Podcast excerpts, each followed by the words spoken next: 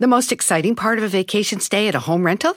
Easy. It's being greeted upon arrival with a rusted lockbox affixed to the underside of a stranger's condo. Yeah, you simply twist knobs, click gears, jiggle it, and then rip it off its moorings, and voila!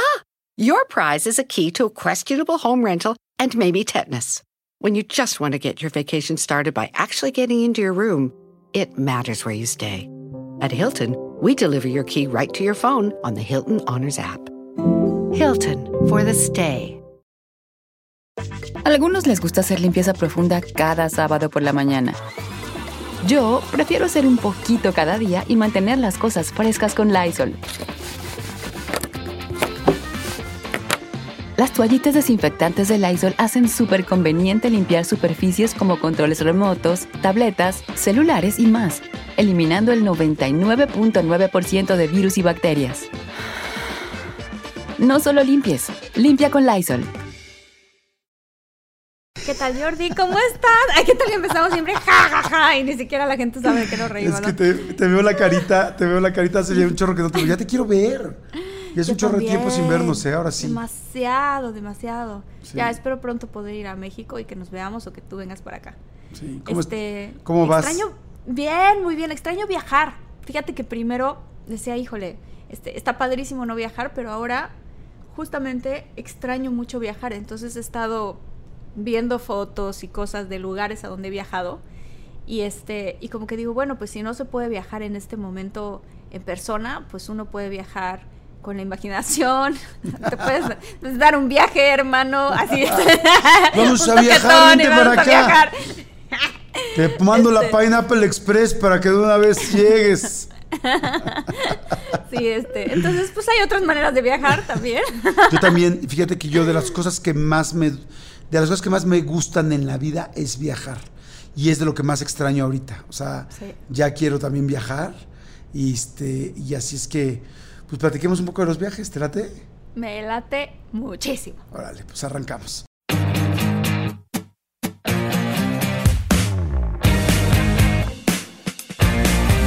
¿Cómo están? Soy Jordi Rosado. Y yo soy Marta Gareda. Esto es de todos mucho. Esto es de todos mucho. Vamos a. Hoy vamos a hablar de los lugares que conocer antes de morir.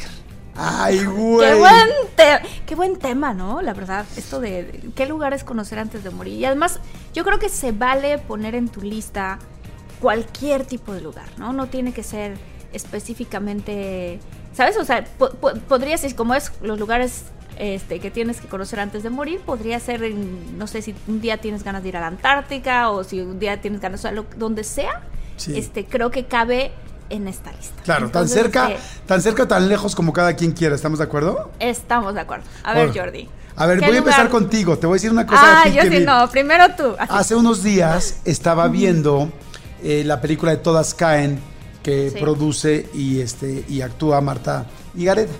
Que tienen que verla, está muy divertida, se van a reír mucho, la van a disfrutar mucho. Está muy linda, muy, muy linda. Todas caen. Todas o todos caen, ¿no? Porque tiene ahí una ropa. Sí. Este, que por cierto está en Amazon, ¿eh? para que la vean, porque yo creo que no Sí, sabía dónde estaba, está en Amazon. Entonces, este, en Amazon Prime. Y vi y dije, ay, qué padre Marta, claro. Como Marta hace un chorro de películas, tiene que buscar muy buenas locaciones. Y entonces la gente que le hace su scouting, que hace locaciones, buscan lugares muy lindos. Y fíjate que a mí, yo hace mucho tiempo fui a San Carlos, en Sonora, pero no me dejaron casi conocerlo porque eh, yo llegué a dar una a hacer unas conducciones y me la viví en el hotel y todo el mundo me dice, no, ¿cómo? ¿No conociste San Carlos? Y dije, no. Y una amiga hace poco me dijo, tienes que conocer San Carlos en Sonora, que es pues una playa padrísima, Tienes que-". y me invitó y a la mera no pude ir. Y ahora estaba viendo, todas caen y de repente veo una montaña atrás, un peñasco padrísimo y dije, eso es lo que me suena a como me dijeron que es San Carlos. Sí. Según yo, eso es San Carlos. Y de repente veo que, que Omar, eh, Omar, Omar, decir Omar Montero, un amigo mío. Chaparro. Omar Chaparro te dice, ¿no conoció a San Carlos? Y dije, ¡wow! Sí, ¡Qué padre que fueron a San Carlos! Platícame de San Carlos. Está en Sonora. Carlos Está en Sonora, es un lugar precioso, este, el que la gente la- eh, puede ir. Está catalogado, fíjate qué interesante, este Jordi, porque tenemos en nuestro país muchísimos este, lugares maravillosos que todo el mundo quiere visitar México, la verdad. Sí. O sea, es un país. Sí, que literal, todo el mundo quiere visitar a Todo México. el mundo quiere visitar México y nosotros que tenemos a México aquí, pues hay que aprovecharlo, ¿no? Este, San Carlos está en Sonora y tiene el premio al lugar del mundo con los mejores atardeceres. Imagínate No lograr ganar esto. Esto es un premio que se hizo por un montón de gente, pero incluyendo obviamente muchos fotógrafos. Este es el lugar de los mejores, de los atardeceres más mágicos del mundo. Imagínate eso. Wow. Porque está, es un atardecer, obviamente, a- a- en el mar, pero lo que tiene este San Carlos es que tiene como unos, ¿cómo se llamarán? Peñascos. Ajá, Este, sí, sí, como unos peñascos. como unos peñascos maravillosos.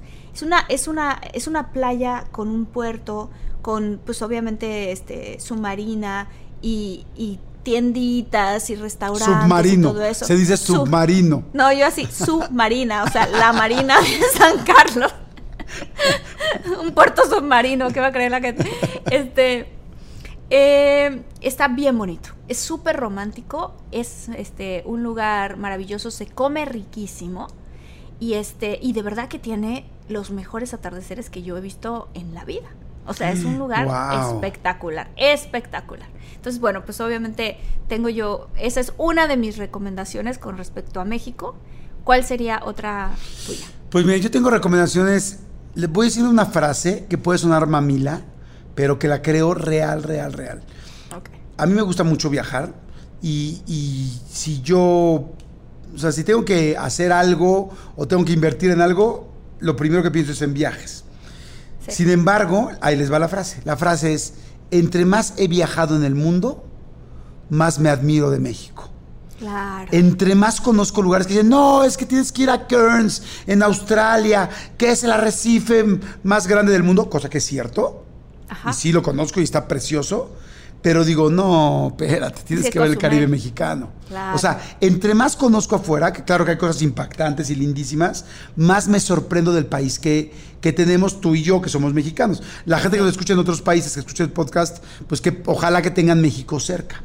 Fíjense que hace como tres o cuatro años yo me llevé a mis hijos, este, a- dije, los quiero, para mí es muy importante conocer México, porque como yo conozco mucho de México, es muy importante que mis hijos lo conozcan. Entonces, normalmente los, lo- en verano, pues a veces salíamos del país a diferentes lugares. Y de repente hace como tres o cuatro años les dije, no más, como cuatro años, le dije, mija, ¿dónde vamos a ir? Le dije, vamos a ir a Yucatán y a Chiapas. Ah, qué Y mis hijos más chavitos fueron así de, no, pero no nos habías dicho que íbamos a tal lugar, tal, tal, pero ¿dónde está Chiapas y tal, no? Le dije, no, no, van a conocer Chiapas, van a conocer. Y entonces yo me hice a mí la promesa, este, Marta, de que se les cayera la boca con las cosas naturales que tenemos en este país. Claro, tenemos cosas Y como tengo la oportunidad de conocer muchos lugares, así como tú, porque he ido a muchos lugares de la República, empecé a hacer mi lista, ¿no? Ya sabes, así, cascadas de agua azul, lagunas de Montebello, Bueno, Palenque. Palenque. Ah, bueno, te voy a decir- lo que hice en Palenque. sí, sí, sí. sí. Y así, ¿no? Tas, tas, tas, tas, tas. Hice mi lista de los lugares más bellos que yo conozco de Chiapas y de Yucatán. Íbamos a tratar de agarrar Oaxaca también, pero dije, no, dije, Oaxaca es para un viaje solito. Totalmente. Y Sí, sí, entonces, este, les hice eso y por otro lado, me busqué cuáles, a mí me encantan los hoteles boutique. Ya saben, los hoteles boutique son esos hoteles chiquitos, muy bonitos, muy privados, muy, con pocas habitaciones, pero muy, muy especiales. Que ahorita te voy a, a- a platicar de un hotel boutique que se llama Dos Casas, que te quiero contar, que es precioso en San Miguel de Allende, que tienen que conocer. Pero bueno, el asunto es que entonces me hice la propuesta de conocer, de buscar muy buenos hoteles boutique en estos lugares, en Chiapas y en Mérida, en Chiapas y en Yucatán. Y entonces hice eso. Y Chiapas es un lugar, un estado muy grande, entonces, y realmente, y con las carreteras muy sinuosas, con muchas curvas. Sí, es Entonces, verdad, sí. contraté un sistema de una avioneta, que hay vuelos en avioneta que no son tan caros como la gente cree. Ok, Y para, porque yo decía, es que quiero ver las cascadas de agua azul y quiero ver las lagunas de Montebello, me- y- perdón, y quiero ver este, ¿cómo se llama este, esta ciudad tan linda de Chiapas que todo el mundo quiere ir? San Cristóbal San las Cristóbal. Casas. Entonces me decían, no, hombre, pues San Cristóbal está hasta abajo y las cascadas de las agua azul están hasta arriba. No hay manera. Y Rebeca, porque yo tenía a mi hijo chiquitito de dos años, me decía, no hay manera que nos echemos en carretera. Entonces contraté la, la- los tours también en, en avioneta. Bueno, Las cascadas de agua azul son algo que no puedes dejar de ver en tu vida. ¿Las conoces? Sí, las conozco. Yo soy de Tabasco. y pues está como, ¿qué te gusta? 45 minutos de, de, de Villahermosa. 45, una hora por ahí llegas a las cascadas, son una cosa. Yo, bueno, ahí tengo muchas historias con mi familia, pero yo, nadar, no sé si tú nadaste, nadaste en las cascadas, es padrísimo, padrísimo. Las es una maravilla. Las cascadas de agua azul, hagan de cuenta que son una serie de escaleras gigantes de cientos de metros. Con, cascada, con agua que va cayendo azul, preciosa, preciosa. agua, este, con un color, ¿qué color es? Es pues como turquesa. Turquesa, sí, ese, sí, turquesa, sí, sí. Turquesa, por el mineral, por los minerales que sueltan el agua abajo, hacen esta. Y son increíbles. Y San Cristóbal de las Casas es un lugar precioso. Entonces, este, yo fui a, las lagunas de Montebello, a las cascadas de Agua Azul, a un velo que le llaman velo de yo, novia también que está en, en este, unas cascadas, pero las cascadas larguísimas, así de 200 metros que caen. ¿Fuiste alguna que se llama Misolja? No. No sé si recuerdas alguna que se llama Misolja. Está cerca de las cascadas de agua azul, pero estas son las cascadas de agua blanca. Y tiene una cascada grandísima que se llama Misolja, que también es precioso. Precioso. cerca de Palenque, de hecho. Cuando mis hijos veían así las cosas naturales, se quedaban así, ¡tuac!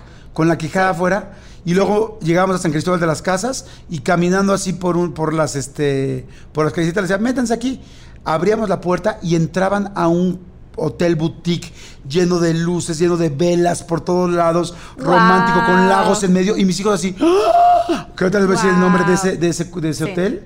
Y entonces mis hijos me decían, ¿cómo es posible? digo, les decía, esto es México. En México hay las mejores cosas naturales y el mejor turismo y el mejor servicio del mundo. Ahorita les voy a decir cómo se llama el hotel porque van a decir todos, pues ¿cómo se llama el hotel, no? Pero así busqué en cada lugar. Y en Palenque, cuando llegamos a Palenque, a los niños normalmente les da flojera los, los centros este, arqueológicos, ¿no? Ah, ¿en serio? A mí se me hace que es muy divertido porque yo con mis primitos era juguemos a Indiana Jones y te pones a jugar al arqueólogo.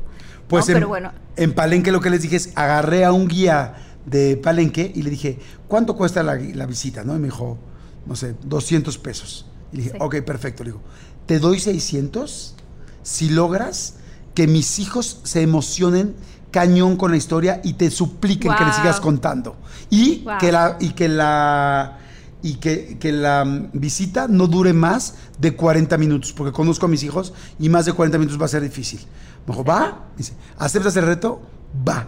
No, hombre, o sea, y la reina roja, y entonces la terraron, enterraron aquí, y entonces tal, tal, entonces, no, pero tal, y, estaba ya muerta. Pero vengan para acá, corre. No, man, los traía, y, mis hijos así, pero, papá, bueno, hasta la fecha, un verano antes, me los había llevado a Europa. Y habían viajado a varios lugares de Europa, y el UB y tal, tal, tal.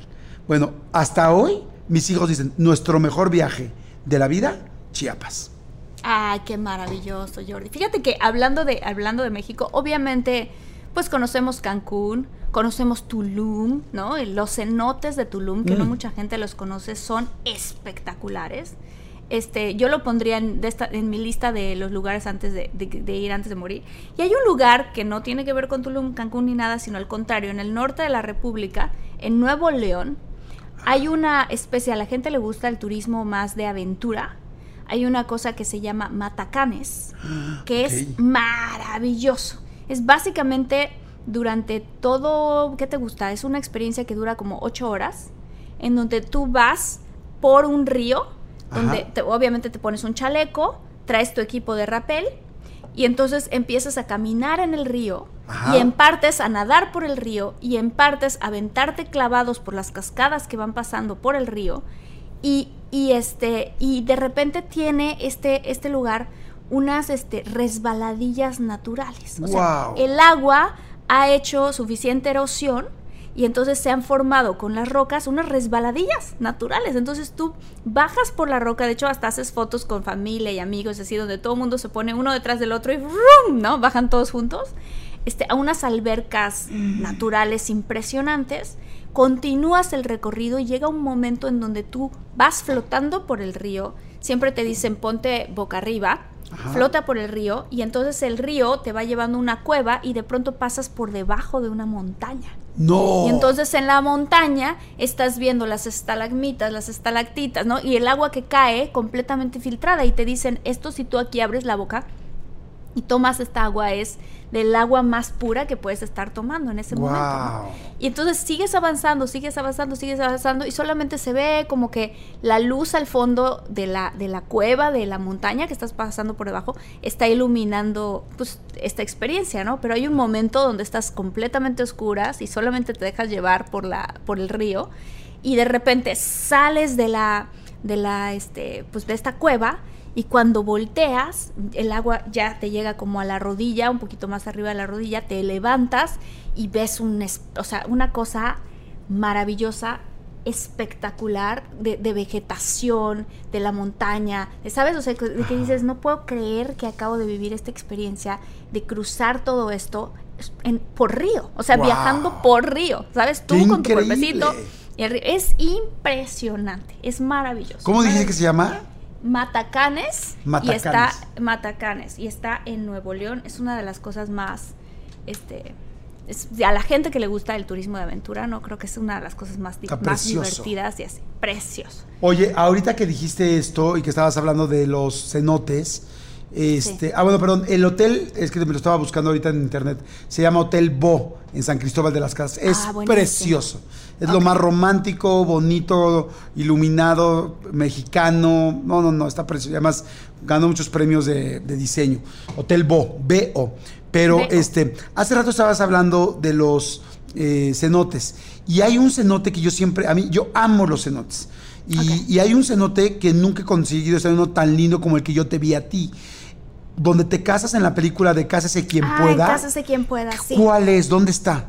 Ese cenote se llama el cenote azul está en Tulum este es muy o sea la gente de por ahí sabe perfectamente dónde está la manera nada más de localizarlo es simplemente preguntándole a los locales, ¿sabes? O sea, la gente de ahí, ¿dónde está el cenote azul? Y te dicen, está en el kilómetro tal, taca, taca, taca. Bueno, y llegas al lugar y nada más ves como un, car- un cartón un- o un pedazo de madera que dice, bienvenido cenote azul. Eso es todo lo que ves. Pagas, ¿qué te gusta? No sé, 30, 40 pesos. Y entras al cenote y es eso que viste en la película, que son Wow. aguas turquesas maravillosas. Este, un lugar donde, ¿qué serán? Unos 10, 12 metros que puedes brincar y, y darte un clavado completamente al cenote. El agua es fresca, riquísima. Sí hay peces y así, pero nunca así como que un ballenón que te vaya a asustar ahí. Entonces nadando, ¡Ahí te va! ¡Ahí te va el tiburón! Seguramente Vamos que ahí te va el tiburón! hay uno que otro tiburón que te va a coquetear. No, está es ¡Ese tiburón te embaraza, va! por debajo del agua. Es maravilloso. Ese cenote es impresionante. Oye, ¿sabes habla- qué? Que hay una laguna. Espérame, espérame, antes nada más te quiero preguntar. Cuando sí. están, este, ah, es que no te metiste, ¿has, sí has hecho escenas en cenotes así abrazados en medio del agua? Claro, así? en esa película. Oye, ¿y no se les, no se les pone ahí, no, no sé, como para lighter el asunto al compañero? No, nos estábamos este, muriendo de frío, de hecho. ¿Nunca te ha pasado que haciendo una escena, nunca te ha pasado que haciendo una escena abrazados en el agua o algo así, el cuate tenga, tu, tu pareja tenga una erección? Sí. Cuéntame eso, por favor. No, Cuéntame. no Quedamos que íbamos a contar siempre la verdad en Híjole, este Jordi, podcast. qué pena, pero No, estamos no, hablando no. de los lugares que hay que Cuéntame. visitar Ahorita, antes de ahorita. morir. ¿Qué tiene que ver con eso? Ahorita vamos a los lugares. Cuéntame, por favor. Si quieres em- eh, Este- omitir el nombre, eh, lo entiendo, pero... No, sí tengo que omitir el nombre, pero fue una escena de, eh, de cama, digámoslo así, cama, entre comillas, en un cementerio, imagínate. Ok. Literal en un cementerio. Entonces, ¿Sale, ¿Y sale en una película? Sí, sale en una película que se llama Borderland. Bueno, de hecho no sé, a lo mejor la editaron, que me acuerdo que yo dije que, híjole, gracias a Dios que sacaron esta escena de la película. Bueno, ya sabemos quién es, nada más Este, buscamos Borderland sí, actor también- y tal. Pero también la serie que hice de de carbón alterado, Ajá. se le alteró el carbón a mi amigo. Se Sí, el sí, carbón. A ver, pero cuéntame primero la de Borderland. Estaban en la escena de cama. Cuéntame. Este, no, pues simplemente estábamos en un cementerio en. Tijuana y la escena era literal que estos dos chavitos se supone que estaban así como que echándose un trip de hongos. Este güey dijo, ahora sí va el entierro, ¿no? Yo fui al de- cementerio. Ay, Jordi. y entonces yo me hice la muertita. Ay, sí, no. No, este, y ya, pues así fue la escena y simplemente teníamos que hacer como que lo hacíamos. Ajá. Y de repente terminó la escena y me dijo, para, ¿no? No te muevas, por favor. Y yo, ok, ¿por? Me dijo, por favor, no te muevas, me da mucha vergüenza. Y entonces nos esperamos a que llegara todo el equipo con las batas y las colchas y todo el rollo para que pues a él se le bajara su situación. Pero dime una cosa, estaban muy pegados. sí, sí. Entonces, ¿tú sí lo pegados. sentiste?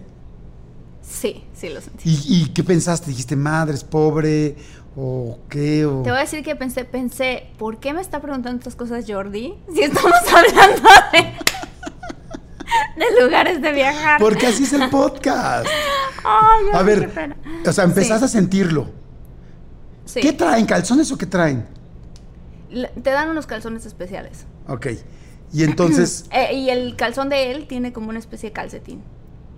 Ok, o sea, para guardar ahí su cosita. Sí, exacto. Oye, y entonces, ah, son calzones especiales así para las películas. Así, me da un Sí, calzón para película, para parecer que estoy encuerado. Sí, exacto. Son color carne.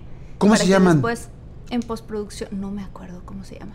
Pero en postproducción, pues le- le- tú, tú borras, Ajá. ¿sabes? Maquillas el área del calzón, entonces parece que estás encuerado. Y cuando se empezó a prender, ¿tú le dijiste algo o dijiste madres? No, pues no dices nada porque te da pena. O sea, es algo natural del cuerpo. Claro. Y tú como, si eres una buena compañera, de o sea, como actriz, pues obviamente no dices nada porque ¿no? Claro. tratas de ser lo más discreta posible. Hasta Pero, que pues, te le hasta que le echaste un ojo y dices, órale, no. Bueno, Así muy que bien. Ah, sí, sí, sí. Bueno, ya es hasta se me fue la onda de lo que estaba diciendo. No, me estabas me platicando del. Me ibas a platicar de Matacanes, no, ya no, Borderland. Ah, no. sí, de Matacanes estábamos. No, del ah, cenote no, tú estabas preguntando el cenote azul. Ajá. Este se llama así, se llama el cenote azul, este y está cerca de Tulum. Y, y- y hablando de lugares fuera de México, este Jordi, hay un lugar que yo visité que dije yo esto no puede ser, o sea, es un país. ¿ok? Que se llama Myanmar Myanmar, que antes se ah. llama Myanmar, que antes se llamaba Burma. Es un país que lleva abierto al turismo por lo menos como ocho años nada más. O sea, realmente no, está como muy eh, virgen al turismo. Este, y es de las cosas más espectaculares que yo he vivido. Está en Tailandia, Vas a un lugar, es, está cerca, sí, está como cerca, no está, no está en Tailandia. En Tailandia también he ido y ahorita voy a platicar de eso porque sí, este es, este es para que la gente ponga este lugar en su lista.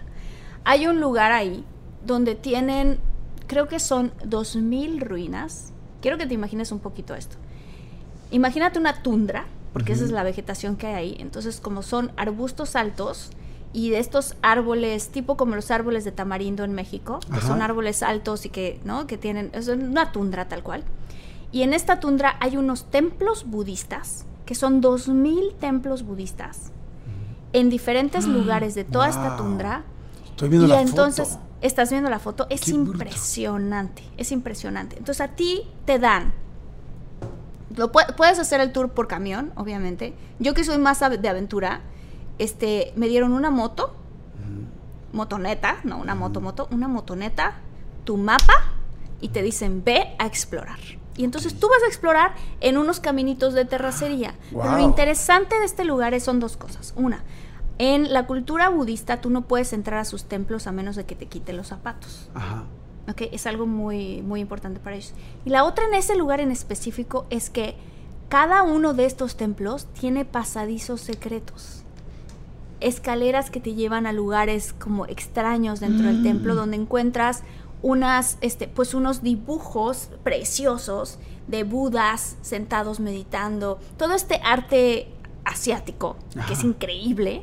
Y entonces cada uno de los templos tiene diferentes pasadizos y obviamente como es muy es este muy virgen al turismo, de pronto hay lugares donde dices, "Ay, aquí hay murciélagos", o sea, literal como Indiana Jones. O sea, de que de que de repente entraste un así se fue haciendo chiquitita la escalera, se va haciendo muy angosto el túnel y de repente entras al- finalmente a la bóveda y ves todas estas pinturas en el estuco completamente detalladas de estos budas y de estas, este, ¿sabes? O sea, y, y- y de repente ves los murciélagos ahí y dices, ¡ay! Se despiertan todos los murciélagos y empiezan a papalotear encima de ti y dices, Dios mío, ¿dónde está? Pero es una cosa impresionante. Y ahí hacen también, puedes visitar el lugar por globo. ¡Wow! No, Entonces, bueno. hay una temporada del año donde todo mundo se sube a estos globos y ves 100, 250 globos este, aerostáticos. Ese se dice, ¿no? Sí. Este, y estás, y estás viendo ahí el atardecer, que también es espectacular. Y entonces se ven todos los templos. De verdad les recomiendo a la gente que, que, que busquen este país, si pueden, en internet. eh, Myanmar, y que encuentren las ruinas de Myanmar. Son espectaculares. ¡Wow! ¡Qué buen lugar! Oye, pues a ver, les voy a compartir otro que también para mí es de los mejores lugares, de los mejores viajes que he tenido en mi vida. A mí me gusta mucho, bueno, yo he viajado, me gusta mucho viajar solo también. Entonces un día me fui a Israel, solo, ¿no? Wow, yo nunca he ido a Israel. Es padrísimo, es un lugar increíble. Y dentro de los varios lugares que fui a Israel, pues uno evidentemente fue Jerusalén. Claro. Este, creo yo que ha sido de los mejores días de mi vida, de mi vida, o sea, en general. No, entrar a, a Israel, perdón, a Jerusalén es un lugar tan, tan especial que no lo podía yo creer, ¿no? De entrada es una ciudad muy golpeada, evidentemente. Estamos hablando de la famosa tierra prometida, de lo que todo el mundo Sí. se ha peleado, de que se siguen peleando, de tantas culturas juntas, ¿no? Entonces de repente tú te imaginas Jerusalén y pues no es nada que ver con una ciudad lo que pudiera parecer supuestamente turística eh, tradicional, ¿no? O sea, hay edificios golpeados por una bomba, hay Claro. muchos, muchas paredes con, antiquísimas, hay muchos grafitis en muchas partes, pero así es la ciudad y la ciudad te envuelve de esa manera con lugares increíbles y yo me acuerdo por ejemplo que el primer día llegué y tomé un tour y entonces ya ves que, bueno, pues por supuesto para el judaísmo hay una pared que es muy importante que es el muro de los lamentos. Mucha gente hemos Sí. escuchado para los judíos lo que es el muro de los lamentos, que es una pared donde la gente le está rezando. Entonces yo que tengo muchos amigos que le, dan un gran, le mando un gran saludo a todos, a toda la familia, porque así la siento de, de la comunidad judía, porque tengo muchos grandes amigos. Sí, y este, y entonces, para mí, pues siempre he sabido que van para el muro. Entonces veo el muro y entonces veo a toda la gente rezando y haciendo, ya sabes, el movimiento de cabeza hacia, hacia el muro. Y de repente me doy cuenta que, eh, o entiendo, y me explican, que lo que pasa es que el muro, los judíos, quizá me pueda equivocar un poco en la historia, ¿eh? pero así fue como la percibí, quizá me equivoco en alguna cosa. Los judíos tenían su gran templo, el cual antes, cuando no existía América, pues el centro de lo que existía de Europa y Asia era precisamente Jerusalén. Por eso ese punto es tan importante. Ah. Por eso todo el mundo se, peleaba el centro del mundo, que era Jerusalén. Claro. Y entonces ellos tenían ahí, los judíos, su templo, import- importantísimo para ellos, y resulta que, este, que de repente eh, un- un, eh, uno de los reyes eh, o emperadores, no sé cómo decirle, este, musulmanes, va, eh, dicen que donde él se muera, ahí es la entrada al cielo. O sea, que donde él muera es la entrada al cielo. Y resulta que este eh, líder musulmán, para no equivocarme, va de visita al templo de los judíos y se muere ahí. Entonces, esa parte, entonces ahí empieza la gran guerra entre los judíos y los musulmanes. Entonces, Claro. aquí es la entrada al cielo, esta, aquí nosotros queremos este pedazo de tierra. Y los judíos dicen, no, espérate, aquí está nuestro templo. Y entonces los musulmanes deshacen todo, se ponen en guerra contra los judíos, deshacen todo el lugar y lo único que queda de ese lugar es una pared. Por eso esa pared es tan importante para los judíos. Y entonces Claro. yo estoy viendo la pared en mi viaje y de repente Sí. me dicen, ¿quieres pasar a la mezquita musulmana? Y yo, claro, la mezquita está arriba de la pared. Y entonces te quitas los zapatos, te tienes que poner una falda, que para mí, a mí me encantan esas cosas de ir aprendiendo las culturas.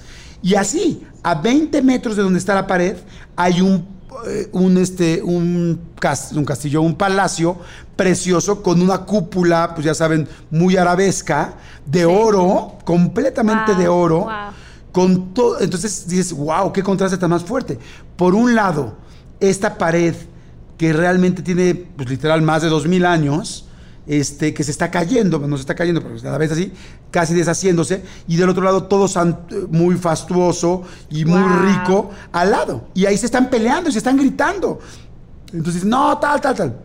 Entro a la mezquita con todo el oro y todo el lujo del mundo. Entonces, entiendo a los judíos, entiendo a los musulmanes. Qué fuerte, ¿no? Sí, y salgo de ahí y a una cuadra, así, venimos caminando por el tour que vengo tomando, y yo así, wow, los judíos, wow, los musulmanes, y estamos en una callecita bastante golpeada, pues ya sabes, como terracería, golpeada, tal, muchas, este, muchos grafitis, muy vieja, muy, muy vieja, y de repente preguntan, ¿hay alguien cristiano, cristiano católico? Y yo era el único de mi grupo, yo, sí, me dicen, ok, aquí donde estamos parados, me dice, esta calle donde estamos se llama Vía Crucis, y yo sí, ¿Cómo crees? y ahí, Claro. así yo sí, ¿qué? Wow. Esta es la- se llama es- Vía Crucis. Aquí fue donde Jesucristo pasó, tal, tal. Y en el lugar donde estamos. Esquina con insurgentes. Ay, no, no, no, no, Vía Crucis. Y aquí es donde Sí, estamos, sí, en esta parte donde estamos sentados, es la sexta estación. Aquí Jesús, Wow. tal. Y yo así, no, ma. O sea, yo no lo Oye, podía creer. Jordi, y la energía que tienen esos lugares. ¿no? Impactante. Espectacular, impactante. Bueno, sí. caminamos por la Vía Crucis y me dicen, y entonces vemos una montañita enfrente, me dicen, miren, esa montaña que está enfrente se llama Monte de los Olivos. Ahí está. Y yo así, ¡ah! entonces, yo que wow. estudié, o sea, nosotros que toda la vida lo has rezado, lo has escuchado en misa, digo, para los que somos católicos o cristianos, este, es impactante. Y entonces de ahí me llevan al Santo Sepulcro, perdón, al Santo Sepulcro, no, me llevan, también es el Santo Sepulcro, y me llevan a la primera iglesia que existió católica. Todo esto está en una cuadra y media. ¡Qué! En una cuadra y ¡Qué media está viaje! lo del Islam, o sea, está, está lo de los musulmanes, está lo de los Sí. judíos y está lo de nosotros. Y Wow. entonces me llevan a una iglesia, que es la primera iglesia, la más antigua, y entonces dicen, "Ah, por aquí vamos a subir por unas escaleritas, se me adelanta el grupo y me dicen, dije, ¿a dónde vamos? Y me dicen, vamos a donde fue la, crucis- la- la crucifixión. Y yo, no es cierto, no me digas eso. Sí. Y entonces se me adelanta el grupo, yo me quedo tomando fotos porque pues para mí todo eso era muy importante, que la sexta estación, que tal, que si donde lloró, Sí. que, que si, ya sabes, todo. Y, este, y entonces entro yo solo al lugar donde fue lo- la crucifixión, que es en una montañita, ahí hicieron Sí. una iglesia, subes por unas escaleras muy cerraditas y entro a un cuarto eh, con bastante altura, con una viejo, viejo, viejo, viejo, viejo, y está la cruz, no es la cruz original, por supuesto, está la cruz puesta donde se puso, donde crucificaron a Jesucristo. Ay, wow. Y entonces está la cruz, la cruz tiene como plata, es una cruz de madera muy grande, con, con- con resaltes de plata como si fueran de pewter, para que así, Sí, sí. eh, todo, y entonces el lugar es, este, está lleno de estas em, eh, lámparas de aceite colgadas desde el techo. O sea, el lugar está ahumado Wow. antiquísimo. Claro, el lugar tiene por lo menos 2020 2000 años. años. Claro, ¿no? Bueno, no 20 claro. porque no sé si lo hicieron acabando, pero por lo menos 2000 años. Entonces siente los 2000 años encima, el olor, el sistema. Veo la cruz y donde está clavada la cruz hay un espacio y hay dos piedras. Y esas son las dos piedras donde clavaron la cruz original. Y ahí sí puedes meter la mano y tocar las piedras que sostuvieron la cruz.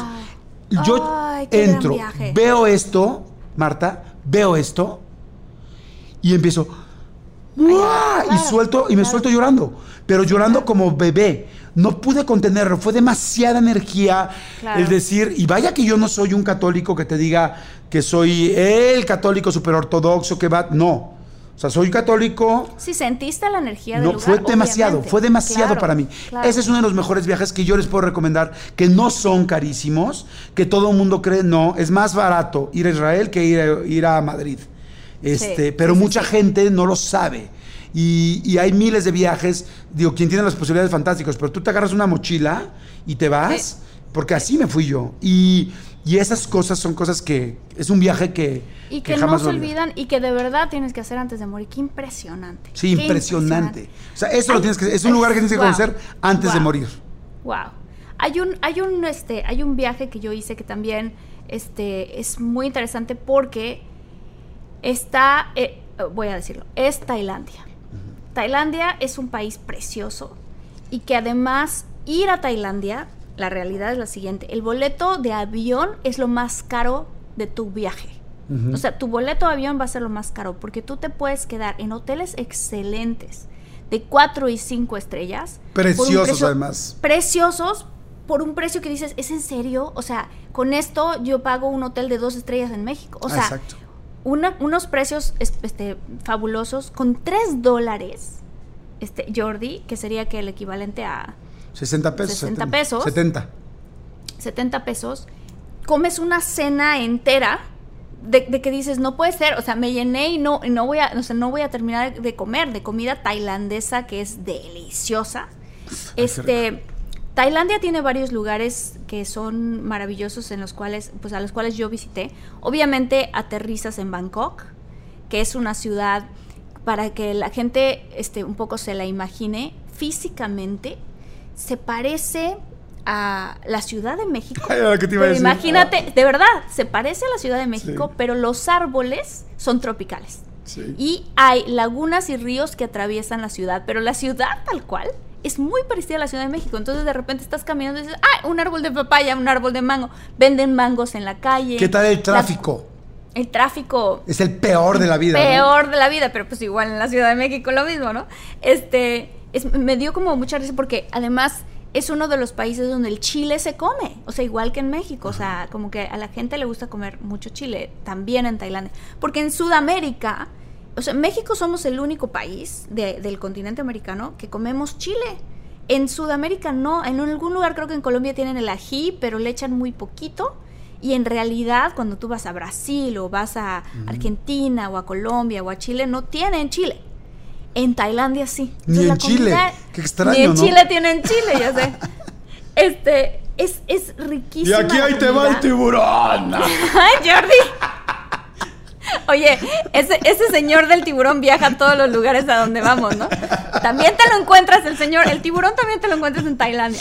No, pero, pero en serio lo que, lo que voy a contar es, es este maravilloso. Ta- eh, Bangkok es una ciudad súper, este, yo creo que cuando uno visita Bangkok te puedes quedar ahí unos este, dos o tres días, no necesitas quedarte más tiempo. Hay unos palacios impresionantes. ¿Tú has ido a Bangkok? Sí. Ah, bueno, ¿qué tal los palacios, Jordi? ¿Entraste? Salud. Ahí en medio de la ciudad, preciosos. En- ajá, y además, por ejemplo, a diferencia de, y cada, obviamente cada gobierno hace diferentes cosas con sus ruinas, ¿no? En México las hemos ido conservando conforme se van deteriorando con el, con el medio ambiente que Jordi. No, no, no, no puedo decir. En México, en México se van arruinando cada vez, ¿no? Allá las restauran constantemente porque son unos palacios que están hechos de maderas y de cerámicas. Entonces a cada rato los están pintando como su versión original de cuando los emperadores estaban ahí. Entonces ves unas cosas espectaculares y entras o también a estos templos budistas donde te quitas las, las chanclas, ¿no? O los Ajá. tenis y le haces así como que al mandrake, como que estás meditando así. Ves a todos los monjes. No, y me acuerdo yo muy bien, esto va a, ser, va a sonar un poco raro, ¿no? Pero pues yo que también soy católica, ¿no? Y que pues creo en Jesús y, ¿no? Crecí en una familia católica. Yo entraba a estos templos budistas. Que después de tantas películas que he visto ya contigo, no sé si no te han excomulgado ya, ¿eh? porque vi unas- he visto unas tomas fuertes. Jordi. Este, entra- entraba yo a estos templos, ¿sabes? Y ves a Buda ahí, ¿no? Sentado. Y la gente que, pues que se, ¿sabes? Como que se sientan y se agachan y, besan el piso y queman un incienso. Y te das cuenta que la gente tiene mucha fe, pero yo me le quedaba viendo así de será que tú me cumplas mis deseos. ya sabes, como con esta desconfianza de yo no crecí contigo. Este, y hay unas islas en Tailandia eh, que se llaman las islas Phi. Este, todas esas islas están en, en- en una parte maravillosa de Tailandia. Eh, yo hice un tour que también es muy barato, donde me quedé a dormir en un barco al aire libre. Wow. Entonces, esto es lo que es espectacular de ese tour. Este, en primera, pues conoces todas las playas. Hay una playa en específico donde se filmó la película de la playa, Ajá. la que hizo Leonardo DiCaprio, que se llama Maya Bay. Así se llama la playa. Es espectacular. La arena es tan bonita como, fíjate que yo esa no pude ir, pero es tan bonita como se ve en la película. Sí, por supuesto. Por supuesto. La, eh, la arena de esa playa es como si fuera un talco blanco. Un poco como la arena de las Cancún. playas de Cancún. Ajá. Este. las palmeras, con palmeras como muy retorcidas, este, muy, muy espectacular. Este, nosotros lo que hicimos cuando viajamos ahí es que vimos el atardecer ahí. En este tour en específico te, te hacen ahí mismo de comer en una, ellos arman una fogata y ellos mismos te hacen de comer, pero te, te, estoy diciendo, Jordi, de verdad, muy barato, ¿eh? O sea, la gente que no, no se imagina esto lujoso, pero para nada porque no lo es. Este, y después te subes al barco, este, navegas alrededor de la bahía, se, se hace completamente de noche y como y son de estos barcos que duermes al aire libre. Entonces ves, te dan una, este, ¿cómo se llama? Un sleeping bag Ajá. y ves todas las estrellas, ¿no? Pero lo más espectac- espectacular de esto es que a cierto momento de la noche te dicen, ¿quieres entrar a nadar al agua? ¿Por qué? Porque el plancton, que en ese momento se está reproduciendo, cuando el, plan, el plancton, que es todos estos este, pequeños animalitos que todos los animales del mar, la gran mayoría, comen, este, cuando se reproducen, como las luciérnagas, producen este... Luminiscencia. un- un- exacto, luminiscencia. Entonces, ¿qué pasa? Que tú brincas al agua completamente oscura del mar, con el cielo oscuro más que las estrellas. Y tú en el agua, cada vez que te mueves, se encienden un montón de lucecitas. Guau. Es una cosa que dices, es como si, como si la, la- el, el cielo con todas sus estrellas se continuara alrededor 360 grados, ¿sabes? Alrededor de ti, porque estás así, ¿dónde empieza el cielo y dónde termina? No lo sabes porque cada vez que tú te mueves se ven todas estas estrellitas. Es impresionante. ¡Guau! te subes ahí al otro día en la mañana, ya te duermes en el barco y al otro día en la mañana, ¿quién quiere agarrar los kayaks? Porque vamos a ir a la isla de los monos. Y te dan plátanos y tú vas en el kayak y empiezas a aventarle plátanos a los monos. Que ahí a mí me pasó una historia como muy divertida. ¿Por qué? Porque, porque los monos son muy listos. Los changos son abusadísimos, la verdad. O sea, cuando, cuando dicen eso de es que los changos son muy inteligentes. Y entonces iba yo ahí en el kayak con mi, con mi exnovio. Y entonces, este, pues le empezamos a tirar a los changos, a la isla de los changos, no. Y pero se nos ocurrió a nosotros acercarnos un poquito más. O sea, los changos son muy listos, los humanos no tanto. ¿No? Estos humanos, que somos yo y mi ex, así, ¿no? Con el kayak nos acercamos un poquito más. Y entonces los changos se empezaron a dar cuenta que pues nosotros teníamos las bananas. Y entonces un chango brincó de su roca al, al Al kayak kayak. al kayak. Entonces yo tengo un video del chango encima de mí, quitándome todos los plátanos, comiéndoselos rapidísimo para que ningún otro chango se los coma. Se los termina todos, con la boca todavía llena así de, de- de- de plátano. Se me queda viendo como de, ¿dónde tienes los demás? Yo sé que tienes más. Y el chango me veía, y yo veía al chango, y yo volteaba a ver a mi exnovio y le decía, tenemos que correr este chango, ya no tenemos más. Entonces le enseñaba yo mis manos, y el chango me agarraba las manos para buscar en mi ropa O sea, dónde te estaba más cateando, tenía. literal te estaba cateando. El chango me estaba cateando. Entonces ya este, mi ex agarró la, este, ¿cómo se llama? El, para remar. Ajá, el remo. El remo y con el remo empujó al chango que se brincó y le dije, rema, vámonos de aquí. Y otro chango, ¡pum! ¿No? Colgado de una rama iba directito a brincarse con nosotros. Dijimos, no, Cecilio, vámonos. Nos fuimos y no pasó nada. Wow. Pero bueno, en Tailandia hay muchos changos. Este, en todos lados hay muchos changos. Hay changos como el señor tiburón. El señor tiburón. Ahí va el tiburón. tiburón, ahí va el tiburón. Este, hay changos que te roban tus cosas. Es muy chistoso. En México también, ¿no? Hay changos que te roban tus No, no, no. Pero no. bueno, ya luego ya, ya los llevan al MP, ya salen en chingas. Esa es la bronca. Precisamente esa es la bronca que tenemos aquí. Oye, qué buen pero verdad, los viaje. changos te roban tus cosas. No, es impresionante, se lo recomiendo a todo mundo. Este, los mercados nocturnos de Tailandia también encuentras toda cantidad de artesanías y cosas súper interesantes. Mucha ropa, buena ropa, de marcas importantes se hace en Tailandia, se hace en Vietnam y ahí la puedes conseguir, se las puedes comprar a, a ellos mismos, porque pues Sí. ellos mismos la fabrican. Qué Este, padre. Es increíble. Esa cultura es maravillosa también. Qué increíble. Oye, a ver, les voy a platicar rápido de un lugar que, me, que Sí. alguna vez me invitaron y me sorprendí muy cañón. Un día íbamos a hacer una junta creativa con unos amigos y dijimos, ¿dónde la hacemos? Es un lugar donde nos separemos así de todo, ¿no? No teléfonos, no nada. Entonces, un amigo mío tiene una mm, casa sus papás tienen una casa en un lugar en Veracruz que se llama Montepío. ¿Has oído de esto? Ok, no, Bueno, nunca he oído de Montepío. Pues yo tampoco nunca había oído. Está cerca de Catemaco. Dijimos, ah, pues vamos a Ah, Montepío. Catemaco sí he oído, ¿no? Ahí es donde la brujería y esas Exactamente. cosas raras, ¿no? Y Ok. este, entonces dijimos, ah, pues vamos, órale, vamos a Montepío. Llego a Montepío, no, no tienes idea.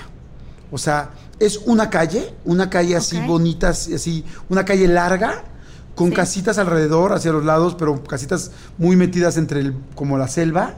Y en el fondo de la calle, eh, claro, o sea, no es, no es calle, no es terracería, o sea, es más bien como una, este, en el fondo de la calle, una iglesia así redondita, como italiana, así nada más como una cupulita chiquita. ¿Sí? Vas caminando por la calle, te asomas y, a- Y hay como un peñal. Ah, sí. Dios mío, ¡Y el ¡ay, tiburón! Todos- a todos lados donde vamos. No, No, la ca- hace cuenta que yo desde que la veo, veo todo así como que, como medio selva, la calle lindísima, había como neblina, ves, al fondo se ve la, la, este, la iglesia esta, llego a la iglesia, me asomo y hay un como peñasco así gigantesco hacia abajo y abajo está como unos 40 metros el mar. Rompiendo. Hace cuenta para una película italiana de las viejas, así que Sí, dices, sí, qué sí. lugar tan más bello. Bueno, el lugar precioso. Me empecé a dar cuenta que era un lugar precioso y voy a decir por qué. Y esto hasta, no es que de pena, pero es una forma muy ubicable. Porque empecé a ver muchos europeos. Y los europeos son muy buenos para buscar lugares fantásticos en México. Empecé a ver un europeo de un lado, europeo del otro, europeos, europeos, europeos. Dije, este lugar tiene algo. Y sí, claro, es un, es literal, es un paraíso. El lugar tiene una, o sea, caminas tantitito y hay este así selva preciosa. En medio de la selva hay este como ¿cómo se llaman? Como arroyos, pero arroyos como los que ves en las películas de Alicia en el País de las Maravillas, así que parece que están hasta eh, ¿cómo se dice? Alfombrados con puro pasto, chiquito, precioso, arroyos preciosos, cascadas preciosas. Te asomas atrás de la famosa eh, iglesia que les dije y se ve así el mar increíble, luego se junta el río, no me acuerdo cómo se llama, cuando se junta el mar con el río. No, no, no, no, no, un sueño. Qué Y- maravilloso. Y, le digo a Raúl, le digo, ¿qué es esto, mijo? Este es de los mejores secretos guardados en México.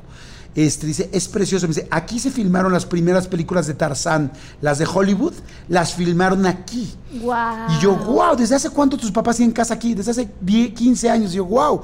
Y me dice, bueno, ¿ves esa parte de, de selva enfrente del mar, así, pero con unos peñascos preciosos? Y yo, sí. Me dice, bueno, ese es mi terreno, ya me lo compré. Y yo, no es cierto. Dice, sí. Digo, ya es ser carísimo enfrente del mar. Así me dice, si te digo cuánto te, me costó, te quieres, no te vas a querer morir. Y yo, ¿cuánto? Claro, estoy hablando, se los voy a decir de ahorita, ah, o sea, un parámetro de ahorita. sí, un parámetro. El terreno era como de mil metros el de mi amigo.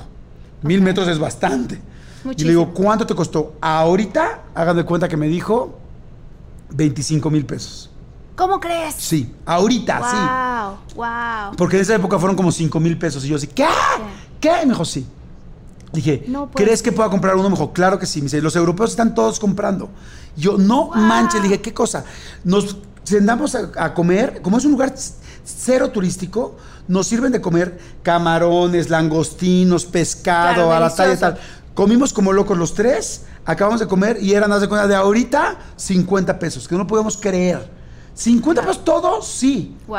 Sí, así dije, esto es un paraíso. Bueno. Es que ves, también en México tenemos cosas No, hermosas. no, Hay un no. lugar. Espérame, déjame, déjame nada más acabar, Ah, te voy a sí, decir sí, sí, rápido. sí, sí, El sí, asunto sí. es que dije, no manches, yo tengo que regresar a este lugar. Y como me conozco, que dije, luego me engancho con otra cosa y luego con otra, luego con otra. A ver, dije, ¿cómo regreso? ¿Cómo regreso? Y dije, quiero comprar un terreno, quiero comprar un terreno ya.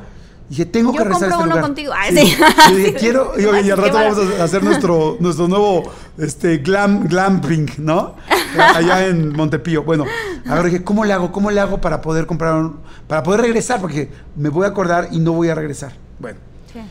agarro y de repente al otro día vamos caminando entre estos arroyos que te digo que eran así de wow, preciosos. Sí, sí. Eh, El agua cristalina, las cascadas. No mames, decía, esto, esto es irreal.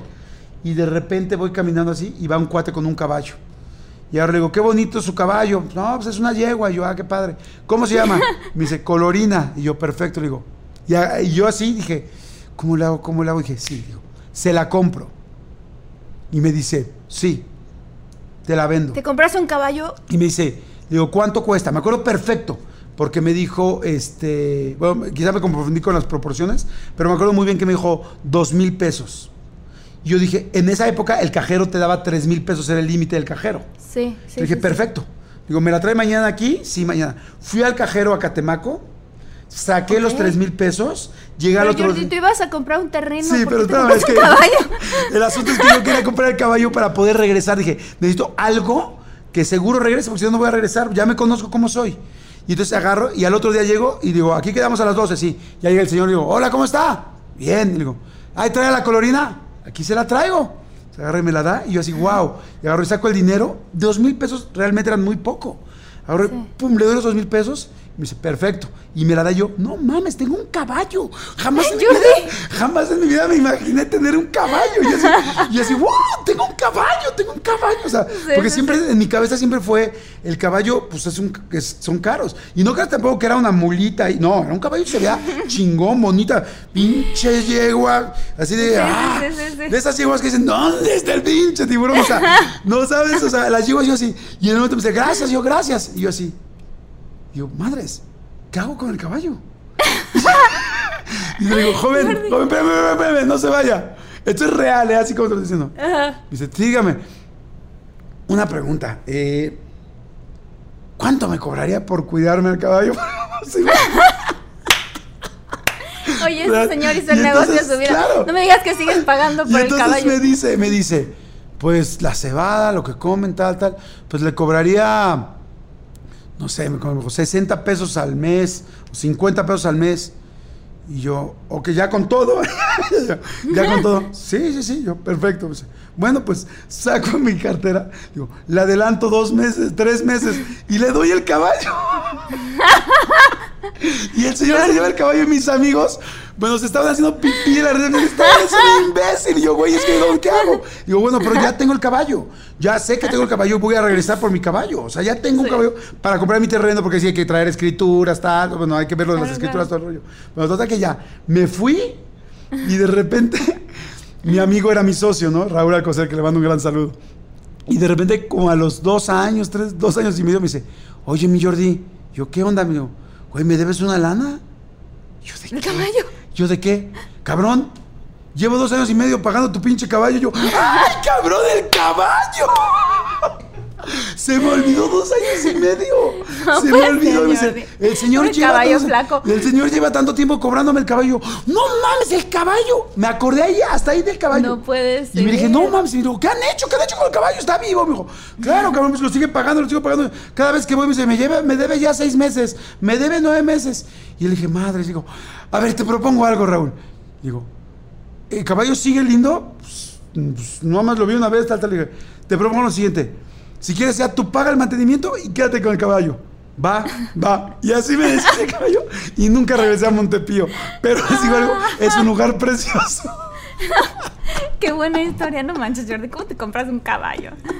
¿Cómo puede ser? Te lo juro, Oye, así fue. está buenísimo. Yo tengo una historia con un caballo. Este, hay un lugar precioso que está en Jalisco que se llama Mazamitla. Ajá. Que este, en su momento estaba haciendo yo una película, tuve un fin de semana libre, dije voy a ir a este, ¿dónde será bueno? Me recomendaron Mazamitla, pues voy a Mazamitla. Entonces voy a, la estación de autobuses, ¿no? Ajá. y compro mi boleto para ir a Mazamitla. Lo que nunca me di cuenta es que me compré un boleto de estos camiones que van no por la carretera bien, sino por estas carreteritas que se detienen en cada ranchería Ajá. y cada pueblecito. Ujú. Entonces, total que yo de, de Guadalajara a Mazamitla hice como seis horas, pero realmente se hacen como dos y media. Ay, pobre de ti. Y nos parábamos en cada lugar. Y yo nunca había vivido esa, esa cosa como de que se suba alguien con una gallina, ¿sabes? Ajá, sí. Viví que alguien se subió con una gallina. Ujú. Este dije, mira qué curioso, es que México es bien, de verdad México es precioso Claro. y es muy bonito. O sea, cada vez que Sí. yo veo ese tipo de cosas me encantan. Y entonces, total que yo terminé llegando a Mazamitla como a las nueve y media de la noche. Y me bajo con mi maleta de rueditas, imagínate a mí con mi maleta, en, en un lugar que es, este, ¿cómo se llama? De estas este, calles empedradas preciosas. Y con la maletita yo traca, taca, taca, taca, taca, taca. Y dije, bueno, ¿cómo, ¿cómo voy a llegar al hotel? Porque yo había reservado un hotel en la montaña. Y entonces dije, ah, pues voy al sitio de taxis. Llego al sitio de taxis, nadie. Y le digo al señor, oiga, ¿dónde está, este, dónde, dónde están los taxis? No, pues este, ya son las nueve y media. y ya este, todo el mundo ya se fue a dormir. y yo, no, estoy aquí, ¿no? Y de repente un chavito, de verdad chavito, yo te llevo. Traigo aquí la troca y yo te llevo. Ah, ok, ok. ¿En qué hotel te estás quedando? Ya ni me acuerdo cómo se llama el hotel. Aquí no sé qué. Ah, no, sí, eso está allá arriba en la montaña. Ok. El llevo, no Mazamitla, pasa era, era el Mazamitla Inn, ¿no? El Mazami- no sé qué. El chiste es que, total que el chavito tenía, cuando se sube a manejar la troca, le digo, ¿cuántos años tiene? 14. Y yo, ¡ah! Entonces ya con mi maleta ahí atrás, yo subí en el chavito, filmando una película. Dije, la producción ni siquiera sabe dónde ando. Yo me fui de fin de semana y aquí estoy sola en un pueblo en Mazamitla. Pero quiero decirle a la gente, la verdad, que Mazamitla es maravilloso y que tienen un tour que yo hice donde saliendo del hotel, ya cuando por fin llegué a mi hotel, este, al otro día en la mañana encontré que habían unos caballos. Y entonces había un chavito que te presta los caballos. Y dije, ah, bueno, pues yo te quiero rentar un caballo. Claro que sí. Entonces le renté el caballo, me montó al caballo y con su varita le pegó en las pompis al caballo. El caballo se arrancó. Y entonces yo en el caballo volteé a ver al niñito que cada vez se hacía más chiquito y le decía, ¿cómo voy a regresar? Y el niñito, el caballo sabe el camino. Entonces, ok. Y ahí voy. Y ahí voy yo en el caballo, sin recepción del celular, yo solita montada. Bueno, pero el caballo trae su GPS. Sí, él sabe el camino. Y pues el caballo se le ocurre que le da sed. Y entonces se mete a un arroyuelo. Y yo, "Ja, ja". Y el caballo tomaba agua, ¿no? Pues se agacha. Y dije, este, ¿qué voy a hacer? Bueno, yo viví toda una aventura solita. Éramos yo y el caballo. Y finalmente, después de todo el tour, el caballo sí me regresó. ¿Sí regresó? Claro que me regresó. Dije yo, bueno, ¿qué, qué, qué historia tan divertida. Pero bueno, en realidad, digo, la gente que, que le gustan estos pueblos mágicos, este, es un lugar maravilloso. Y hay otro que yo quiero comentar rapidísimo, porque Sí. sé que ya se nos está acabando el tiempo, este, que también es de los secretos mejores escondidos de México. Es un castillo, el castillo de Edward James en Gilitla. Que está ¿Gilitla? Ah, ya sé Luis cuál. Potosí. Ya sabes qué castillo. No, es ¿El de la ese. Huasteca Potosina? Sí. No mames, no, Huasteca no, no. Es lo mejor. Es lo mejor, lo mejor. Es un, es un, digo yo un castillo, pero realmente no es un castillo.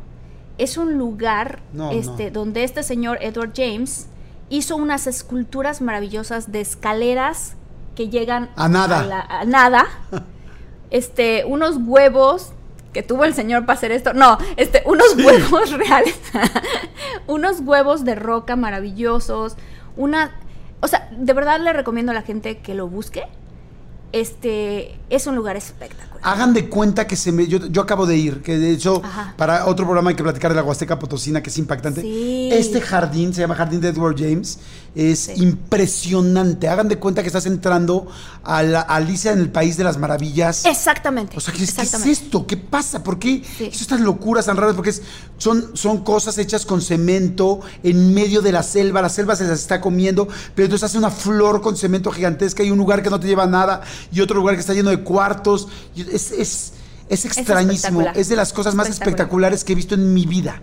Sí, sí, sí, sí. Y lo tenemos en nuestro país también, entonces sí. está. y va, viene gente de todo el mundo a ver eso. de todo el mundo a ver ese lugar. Pero, Mm. pero no mucha gente sabe de ese lugar. Yo que le he preguntado, que tengo muchos amigos extranjeros, dicen, no, ¿qué lugar es? Y No, yo, ¿cómo no. crees? Cuando les enseño en internet, dicen, ¿qué?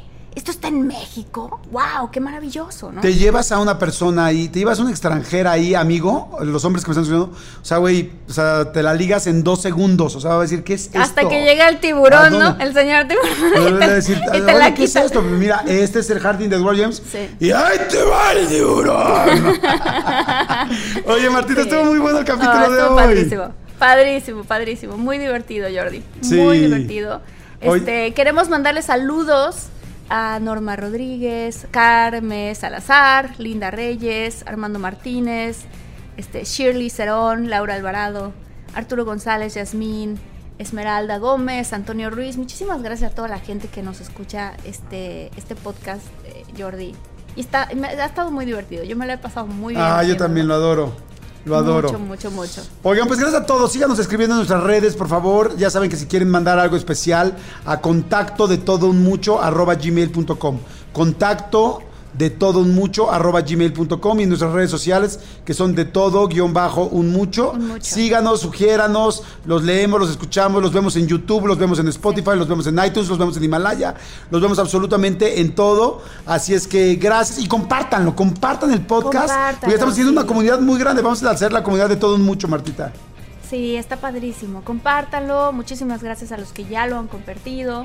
Este, y bueno, cada vez, cada episodio es un tema muy diferente, muy divertido, otros muy interesantes y otros muy espeluznantes. Y este fue el de hoy.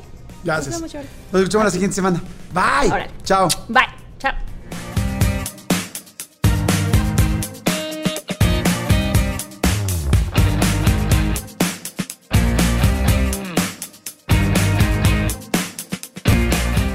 The most exciting part of a vacation stay at a home rental?